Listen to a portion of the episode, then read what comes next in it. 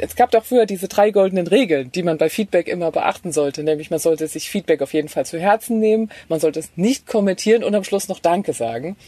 Ich würde das gerne einklammern und sagen, die goldene Regel heißt, nimm dir die Zeit, die du brauchst, um auf Feedback gut zu reagieren und manchmal muss man gar nicht reagieren. Ideen für ein besseres Leben haben wir alle. Aber wie setzen wir sie im Alltag um? In diesem Podcast treffen wir jede Woche Menschen, die uns verraten, wie es klappen kann. Willkommen zu Smarter Leben.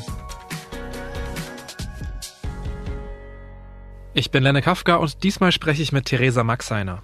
Hi, ich bin Terry. Theresa Maxeiner sagt ja nur noch das Finanzamt und ich bin Speakerin und Moderatorin und Geschäftsführerin einer Firma, die sich mit Weiterbildung in Unternehmen beschäftigt. Und das Thema Feedback begleitet mich schon total lange, weil ich immer wieder mit tollen Führungskräften und Talenten zusammenarbeiten darf, die sich total krudes oder auch fieses Feedback anhören müssen und es dann mit in den Feierabend nehmen und sich so ärgern. Ich liebe es mit Menschen dementsprechend neue Feedbacknehmerkompetenzen aufzubauen, damit man mehr lernt und sich weniger zu Herzen nimmt.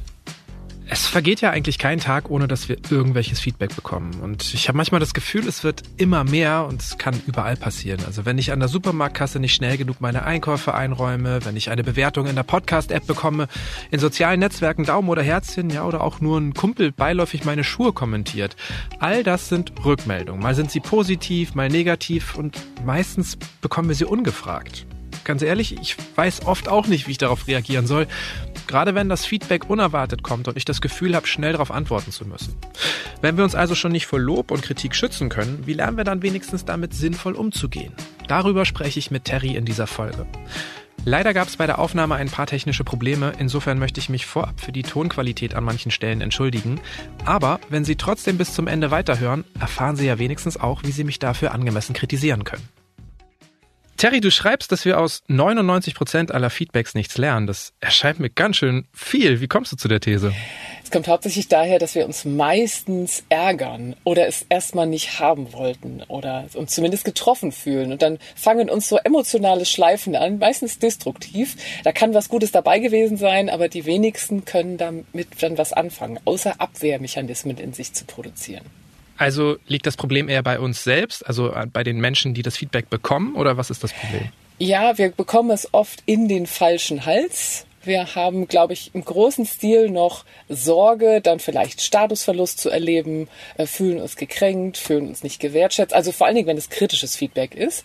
Und dadurch werden wir leider ein bisschen blöd und hören eigentlich gar nicht mehr richtig hin, was derjenige vielleicht gemeint hat. Natürlich steckt auch viel mehr dahinter. Es gibt ja auch fieses Feedback oder Hidden Agendas. Also es liegt nicht immer am Nehmer, es liegt natürlich auch an dem, was da kommt, dass da ganz viel Krudes dabei ist. Was zeichnet denn für dich richtig gutes Feedback aus? Also man kann aus viel Feedback was Gutes machen. Aber nicht jedes Feedback ist von vornherein gut. Nicht jedes Feedback ist gut gemacht und auch nicht jedes Feedback ist so gehaltvoll, dass man damit was anfangen kann. Und auf der anderen Seite ist der Feedbacknehmer auch oft nicht imstande, was Gutes draus zu machen, auch wenn er ein echtes Geschenk bekommen hat. Okay, das muss ich jetzt kurz sortieren. Aber wenn du sagst, nicht jedes Feedback ist gut gemacht, dann gibt es ja anscheinend schon Bewertungskriterien, wo du dann so sagen kannst, dieses Feedback ist gut gemacht und dieses nicht. Äh, richtig. Also ich würde sagen, ein richtig gutes Feedback ist dann gut gemacht, wenn es nicht nur Bewertungen enthält, sondern vor allen Dingen Beobachtungen. Also wenn jemand dir sagt, das ist ein super Podcast, dann kannst du dich natürlich freuen, aber es wäre ja hilfreich, wenn er dir eine Beobachtung schildert. Also wenn die Länge gut ist oder die Akustik oder die Stimme schön oder das kurz prägnant. Also sowas wollen wir im Feedback, in einem guten Feedback ja haben. Eine konkrete Beobachtung und dann gerne auch eine Bewertung von, das hat mir gefallen oder nicht. Und das egal, ob es positives oder negatives Feedback ist. Genau. Du selbst hast mal extrem negatives Feedback von einem deiner Seminarteilnehmer erhalten und hast dir das damals auch sehr zu Herzen genommen. Also das beschreibst du in deinem Buch. Was hilft dir denn mittlerweile, weniger emotional auf so eine Kritik zu reagieren? Damals hatte mich ein Feedback von einem Seminarteilnehmer ja sehr, sehr getroffen, weil ich mich persönlich angegriffen fühlte. Ähm, derjenige hatte sowas gesagt wie, dass er gerne einen älteren Trainer gehabt hätte, äh, jemand mit mehr grauen Haaren, was auch immer. Also es waren sogar Dinge, die ich teilweise gar nicht beeinflussen konnte. Aber ich habe gemerkt, damals, er spricht über mich Und ich habe es direkt an mich rangelassen. Heute kapiere ich, dass wir alle in unserem Alltag ja irgendwelche, wir zeigen Verhaltensweisen. Das sind wie Produkte. Und wenn Menschen etwas bewerten von uns, wenn sie uns Feedback zu uns geben, dann geben sie uns das nie zur ganzen Person, sondern immer zu, des, zu dem bisschen Verhalten oder zu dem Produkt, was wir kreiert haben. Und seit ich das trennen kann und sagen, ja, diese Person hat irgendwas von mir wahrgenommen, was sie vielleicht mochte oder nicht mochte, aber es geht nicht um mich, es geht um das Verhalten. Das kann ich ja auch ändern, wenn ich möchte. Und dadurch lasse ich es im wahrsten Sinne so nicht mehr so an mich ran. Mhm.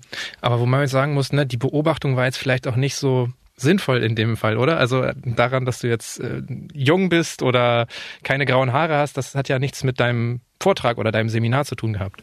Ja, selbst wenn er mir gesagt hätte, diese Rollenspiele haben mir nicht gefallen oder die Art und Weise der Unterlagen haben mir nicht gefallen, dann wäre das tatsächlich ein Produkt gewesen. Auch das hätte mich damals, hätte es mich treffen können, weil er gesagt hat, vielleicht deine Unterlagen haben mir nicht gefallen. Hätte er sagen können. Mhm. Und damals hätte es mich getroffen. Heute kann ich sagen, okay, es sind meine Unterlagen. Dadurch gehe ich auch schon mal einen Schritt zurück.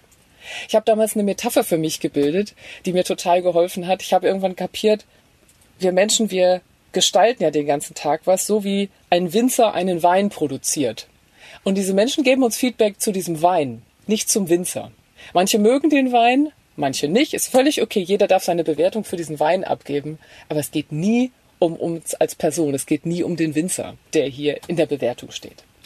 Du sprichst ja von Feedbacknehmerkompetenzen, Feedbacknehmerinnenkompetenzen. Worin haben wir den meisten Nachholbedarf? Ist es dann diese emotionale Komponente, dass wir das immer zu sehr uns zu Herzen nehmen oder sind es noch andere Dinge auch?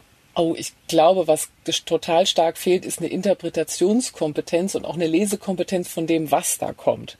Also wir dachten ursprünglich, Feedback ist wie ein Spiegel. Wir haben sowas wie einen blinden Fleck und dachten, Feedback gibt uns diesen blinden Fleck und deswegen ist immer hilfreich. Eine gute Lesekompetenz für Feedback heißt aber, dass ich kapiere, jeder Mensch mir gegenüber hat eigene Wünsche, hat Ziele. Der hat auch nur einen ganz kleinen Teil von mir überhaupt mitbekommen. Der ist auch heute vielleicht an dem einen interessiert, der guckt heute auf meine Klamotten und morgen hört er eher auf den Inhalt und übermorgen das. Das heißt, er hat einen ganz bestimmten Fokus heute. Das interpretiert diese Person aufgrund ihrer Werte hat dann eine Zielsetzung und mit dieser Zielsetzung und ihren einigermaßen sprachlichen Möglichkeiten oder Unfähigkeiten kriege ich was zurück. Und dieses Produkt, was diese Person produziert, ist Feedback. Ist ja kein Spiegel, sondern das ist ja ein Kunstprodukt, was diese Person macht. Und das jetzt anzufangen zu analysieren, wenn ich Feedback bekomme, daraus kann ich viel lernen. Aber manchmal merke ich, das, was derjenige produziert hat, das hat fast nichts mit mir zu tun. Quasi, dass wir auch checken, dass Feedback, was mit der Person zu tun hat, die kritisiert und nicht nur mit uns. Genau. Wie machst du das jetzt konkret zum Beispiel? Ne? Also wenn jetzt jemand zu mir hinkommt und sagt, Lenne, dein Shirt, das steht dir gar nicht. Da kann er ja recht haben. Da kann aber auch irgendwie eine versteckte Agenda sein, weil, keine Ahnung, vielleicht ist er oder sie neidisch auf mich oder so. Wie, wie liest du das heraus?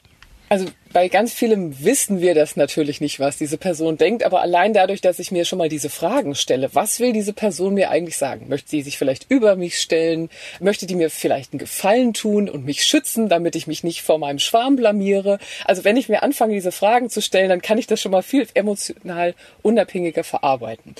Und im Zweifel kann ich auch sagen, was er ja tut, ist gerade etwas bewährt. Das ist ja eine Geschmacksfrage, ob dir das T-Shirt jetzt steht oder nicht. Und es ist eine Frechheit zu sagen, es steht dir nicht.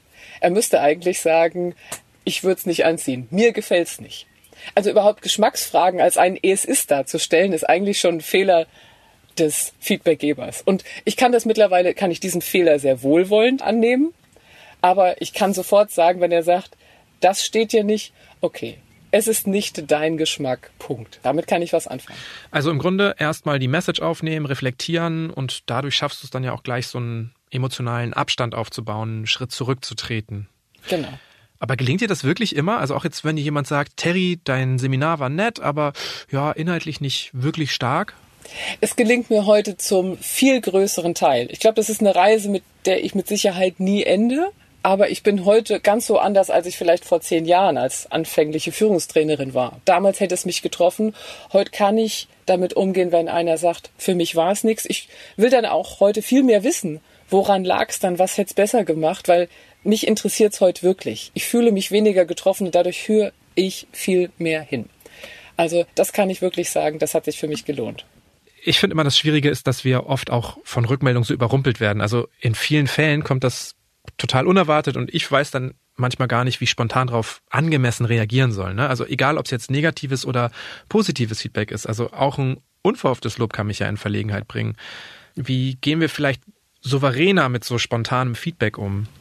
Kürzlich hat mir jemand eine Zauberformel gesagt, die heißt so so. Also eine so so Haltung gibt einem erstmal Zeit, ja? Und das kann man sagen, das kann man sich auch denken und dann überlegen, was mache ich jetzt eigentlich damit? Es gab doch früher diese drei goldenen Regeln, die man bei Feedback immer beachten sollte. Nämlich man sollte sich Feedback auf jeden Fall zu Herzen nehmen, man sollte es nicht kommentieren und am Schluss noch Danke sagen. Ich würde das gerne einklammern und sagen, die goldene Regel heißt, nimm dir die Zeit, die du brauchst, um auf Feedback gut zu reagieren und manchmal muss man gar nicht reagieren. Man darf auch mal sagen, aha oder so so. Man darf dem Feedbackgeber auch sagen, mhm, weiß ich noch nicht, was ich damit mache. Und im Zweifel kann ich da morgen nochmal auf dich zukommen, würde ich erst eine Nacht drüber schlafen. Also sich diese Zeit nehmen, finde ich viel wichtiger, als jetzt schlagfertig zu agieren. Also es kommt nicht immer auf den Konter an oder auf eine prompte Reaktion. Ja, wir sagen ja oft, wir müssten schlagfertig sein, aber wenn wir schlagen, fühlen wir uns ja oft schon getroffen. Das müssen wir bei Feedback ja gar nicht sein. Mhm. Inwiefern können wir vielleicht selber auch noch auf die Art des Feedbacks einwirken? Also wenn jemand zu uns kommt und uns eine Rückmeldung gibt, wie haben wir die Chance, vielleicht, wenn es noch nicht so gut gemacht war, es hilfreicher werden zu lassen für uns? Ich würde heute sehr viel nachfragen. Was genau hat dir nicht gefallen? Oder was genau hat dir gefallen? Welchen Tipp würdest du mir geben? Was hast du beobachtet? Solche Fragen würde ich demjenigen stellen. Also es geht einfach darum, immer konkreter zu werden. Das mit dem Emotionalen finde ich total einleuchtend, was du sagst. Ich kenne das auch von mir, als ähm, Musik noch mein Job war. Da waren wir zum Beispiel immer die kreativste, tollste Band aller Zeiten oder eben die schlechteste, peinlichste. Und wir haben da halt oft sehr extreme Rückmeldungen bekommen. Ich glaube, ich habe mir so damals in der Phase so eine Haltung angewöhnt, in der ich auf Feedback bezogen fast emotional abgestumpft bin. Einfach um zu verhindern, zu euphorisch zu werden oder zu getroffen zu sein. Ich finde aber, das fühlt sich jetzt auch nicht nach dem idealen Lösungsweg an. Wie lässt sich denn sowas verhindern? Also ich weiß nicht, kennst du das vielleicht auch? Ja, kenne ich sehr, sehr gut. Und ich habe mich damit auch beschäftigt, ob ich dann eher abstumpfen will, das Schöne nicht mehr sehen oder mich diesem allen hingeben. Und heute, ich habe die Erfahrung gemacht, so wie bei deiner Band wahrscheinlich, es gibt dann irgendwann Fans und die finden dich oder auch die Musik einfach großartig. Und es gibt Menschen, für die ist diese Art der Musik nichts. Und ich habe so gelernt, jeder Mensch, der irgendwas produziert, was groß und was sichtbar ist, der auch einen Unterschied macht, der hat automatisch Fans und Feinde. Dazwischen gibt's ja nichts.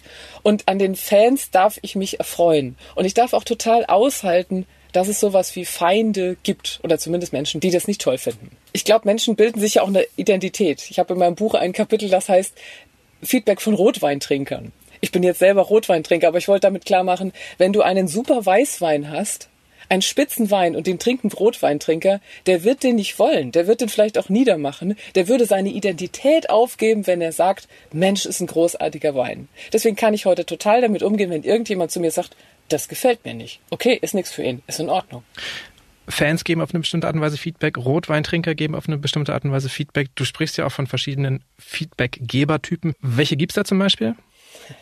Wen wir noch ganz viel erleben heutzutage ist der Dinosaurier der hat so uralte Vorstellungen davon, wie Menschen lernen und reißt anderen gerne den Kopf ab oder schreit sie an, macht andere zur Minna, äh, einen Kopf kürzer.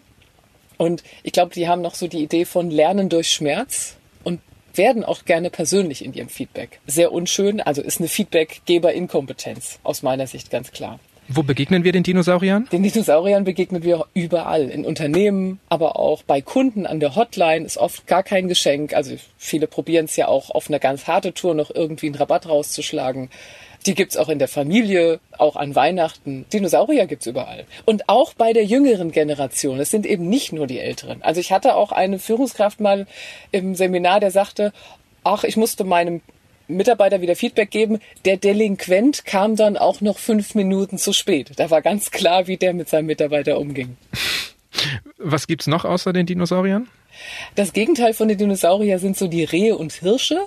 Also diese ganz übervorsichtigen Feedbackgeber, die man im Zweifel nur von hinten sieht. Also die sagen, ja, ja, war alles gut, Lenne. Und dann sind sie wieder weg. Und von denen kriegt man oft nichts Konkretes und schon gar nichts Kritisches. So ganz, ganz scheue. Die gibt's übrigens auch unter Chefs und auch in der Familie. Ja, ist das so? Also du trainierst ja viele Führungskräfte. Ähm, haben wirklich so viele Chefinnen und Chefs Probleme damit, Feedback zu geben? Ja, auf jeden Fall. Viele trauen sich überhaupt nicht ihren Mitarbeitern das zu sagen, was notwendig ist, sie auch zu korrigieren.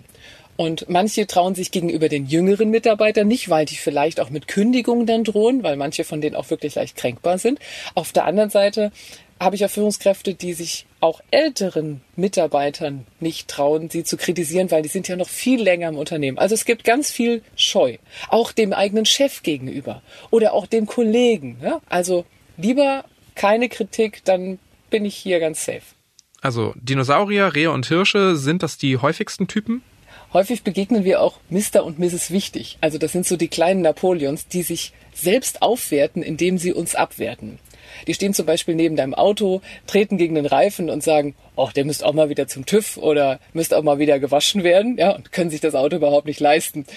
Im Job sagen die sowas wie, ja, das wäre mir ja nicht passiert und ohne mich geht hier gar nichts ja, Feedback ist dazu da, um andere klein zu machen und sich selbst aufzuwerten. Die haben wir leider auch. Und lernen tun wir aus so einem Feedback ganz selten was. Dann gibt's noch Trödelhändler, die geben uns das Feedback viel zu spät, also ein halbes Jahr später, Lenne. Ne? Also dein Podcast von vor sechs Monaten, der ging ja gar nicht. Oder der war ganz großartig, da lernt man in der Regel auch ja. nichts.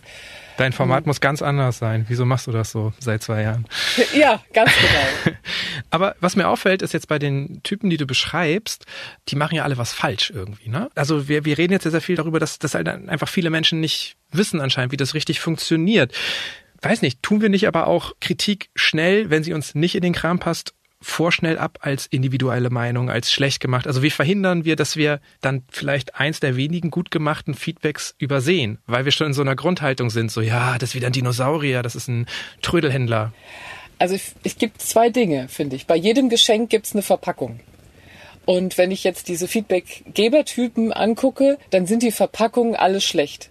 Innen drin kann schon was Gutes sein. Und wenn ich lerne zu sagen, guck mal, ist ein Dinosaurier, das ist eine Art, wie man es heute nicht mehr macht. Ich lasse mich dadurch nicht verletzen. Aha, was hat er eigentlich gesagt? Dann komme ich hin, anstatt mich sofort treffen zu lassen. Also erst kapieren und dann kann ich was draus machen, weil tatsächlich auch hinter Frechheiten ist manchmal was richtig Hilfreiches für einen. Aber man muss sich nicht treffen lassen. Und wenn ich dann noch verstehe, ne, wie mein Gegenüber tickt, dann kann ich vielleicht auch noch das Feedback in ein hilfreiches umwandeln, weil ich dann äh, auf bestimmte Art und Weise nachfragen kann. Genau, also bei Mr. Wichtig kann ich tatsächlich sehen, stimmt, das Auto müsste mal wieder gewaschen werden. Aber ich lasse mich nicht treffen wenn wir oft damit umgehen müssen, dass wenn andere uns kritisieren, dass die eine Agenda haben, heißt das ja aber umgekehrt auch, wenn ich kritisiere, habe ich oft auch eine versteckte Agenda. Wie bewusst bin ich mir dessen eigentlich oft, wenn ich selber kritisiere? Und wie, wie können wir das vielleicht auch bei uns selbst bemerken? Ich glaube, wir dürfen das erstmal annehmen, dass das so ist. Jeder von uns hat Wünsche und eine Agenda und ich nehme das Feedbackgebern überhaupt nicht übel. Also das Buch, was ich geschrieben habe, geht nicht gegen Feedbackgeber, sondern ich möchte einfach klar machen, was ist denn da draußen an Impulsen für uns Menschen und aus denen sollten wir ganz viel lesen ja, ich darf mir bewusst sein, Feedback, was ich gebe, hat immer auch meine Agenda, meine Wünsche. Ich kann das gar nicht verhindern. Heißt das dann im Grunde dasselbe wie beim Feedback nehmen? Also bevor ich kritisiere, erstmal reflektieren, was will ich da sagen und nicht gleich losplappern. Ist das so einfach? Ich bin mir sicher, dass wenn wir diese Feedback-Nehmerkompetenzen haben, auch viel besser Feedback geben, viel bewusster geben und uns auch an vielen Stellen viel mehr zurückhalten oder erstmal hinterfragen. Das finde ich total hilfreich. Gleichzeitig, wenn du sagst, wie sollen wir denn vorsichtiger oder vielleicht bewusster Feedback geben, dann sprechen wir bei Feedback ja nur über zwei Prozent von dem, was tagtäglich stattfindet. 98 Prozent, wenn ich an der Supermarktkasse stehe und jemand runzelt die Stirn und guckt auf meine Hose, dann ist das Feedback. Der hat jetzt gerade nicht drüber nachgedacht. Der hat eine Körperreaktion. Der, der agiert einfach auf sein Umfeld. Und das ist auch Feedback. Genau, vieles passiert aus dem Moment heraus, ne? Genau. Und damit, ich glaube auch mit diesen 98 Prozent müssen wir lernen, besser umzugehen. Und nicht nur mit dem, wo derjenige wie der Lenne sich jetzt bewusst ist, wie er mir Feedback gibt. Es kommt ja auch immer ein bisschen drauf an, wie wir etwas sagen. Und es gibt da dieses sogenannte Feedback-Sandwich. Also wir sagen erstmal was Nettes, dann kritisieren wir und enden hinten raus nochmal mit was Positivem. Aber die Technik ist halt ziemlich bekannt, also haben wahrscheinlich die meisten von uns schon mal gehört.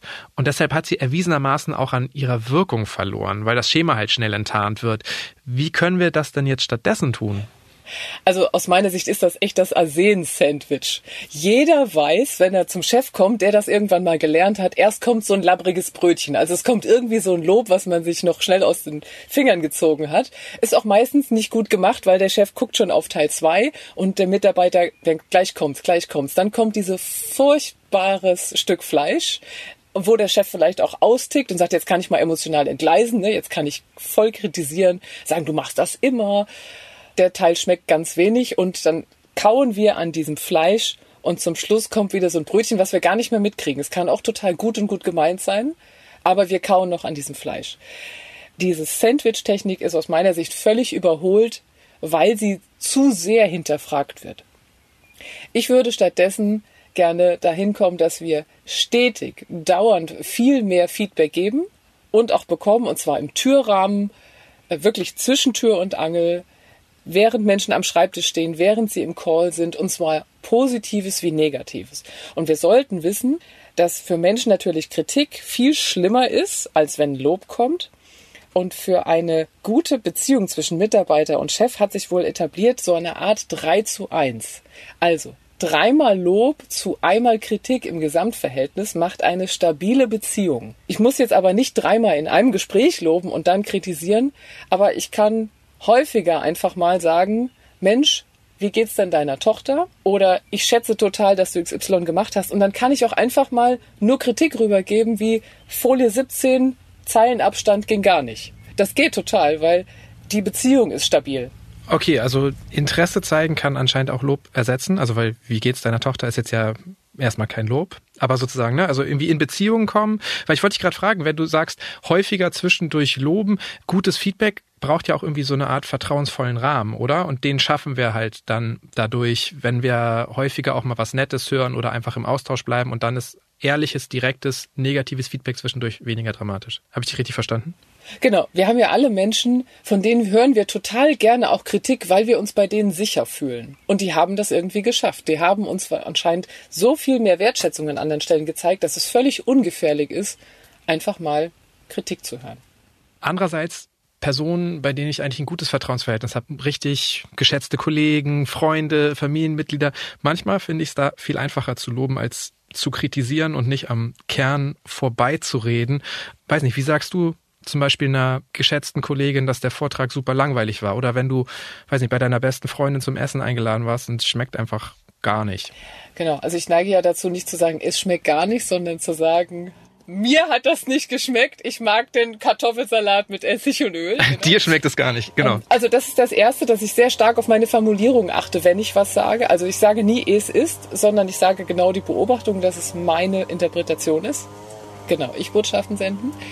Ich leite auch ein mit, weil ich dich so lieb hab, sag ich dir. Und mir fällt schwer. Also du bist ehrlich und offen. Genau. Ich sag auch, dass es mir schwer fällt, das zu sagen.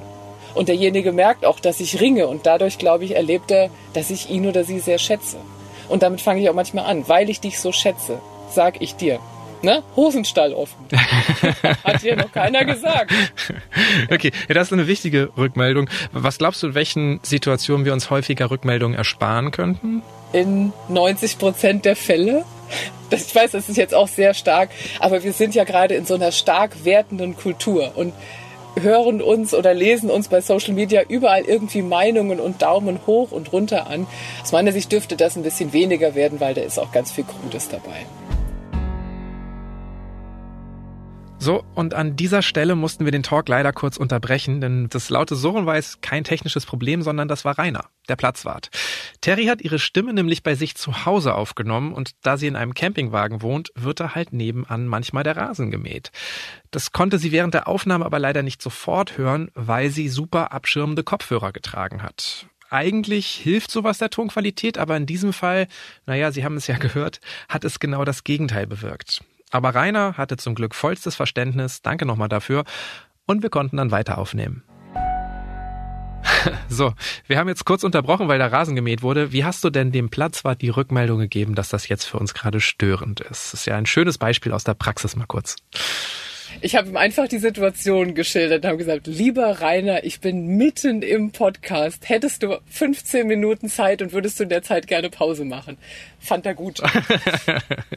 gut. Es gibt ja Situationen, ähm, die sind nicht so spontan wie das jetzt, bei denen wir wissen, jetzt kommt ein Feedback-Gespräch auf uns zu. Das kann in Freundschaften sein, irgendwie so ein klärendes Gespräch nach einem Streit. Es kann eine Beziehung sein und es ist natürlich im Job das Jahresgespräch. Wie sollten wir uns darauf vorbereiten, um möglichst viel aus diesen Gesprächen mitzunehmen? Offen zu sein für das Feedback, aber auch vielleicht gutes Feedback zu geben. Ja, vorbereiten wäre für mich erstens gute Fragen zu stellen. Also was möchte ich denn zum Beispiel zu meinem Job oder zu der Beziehung, ich diesem Freund habe, was möchte ich denn selber alles wissen? Wo möchte ich vielleicht auch wissen, wie was angekommen ist? Und das würde ich intensiv vorbereiten.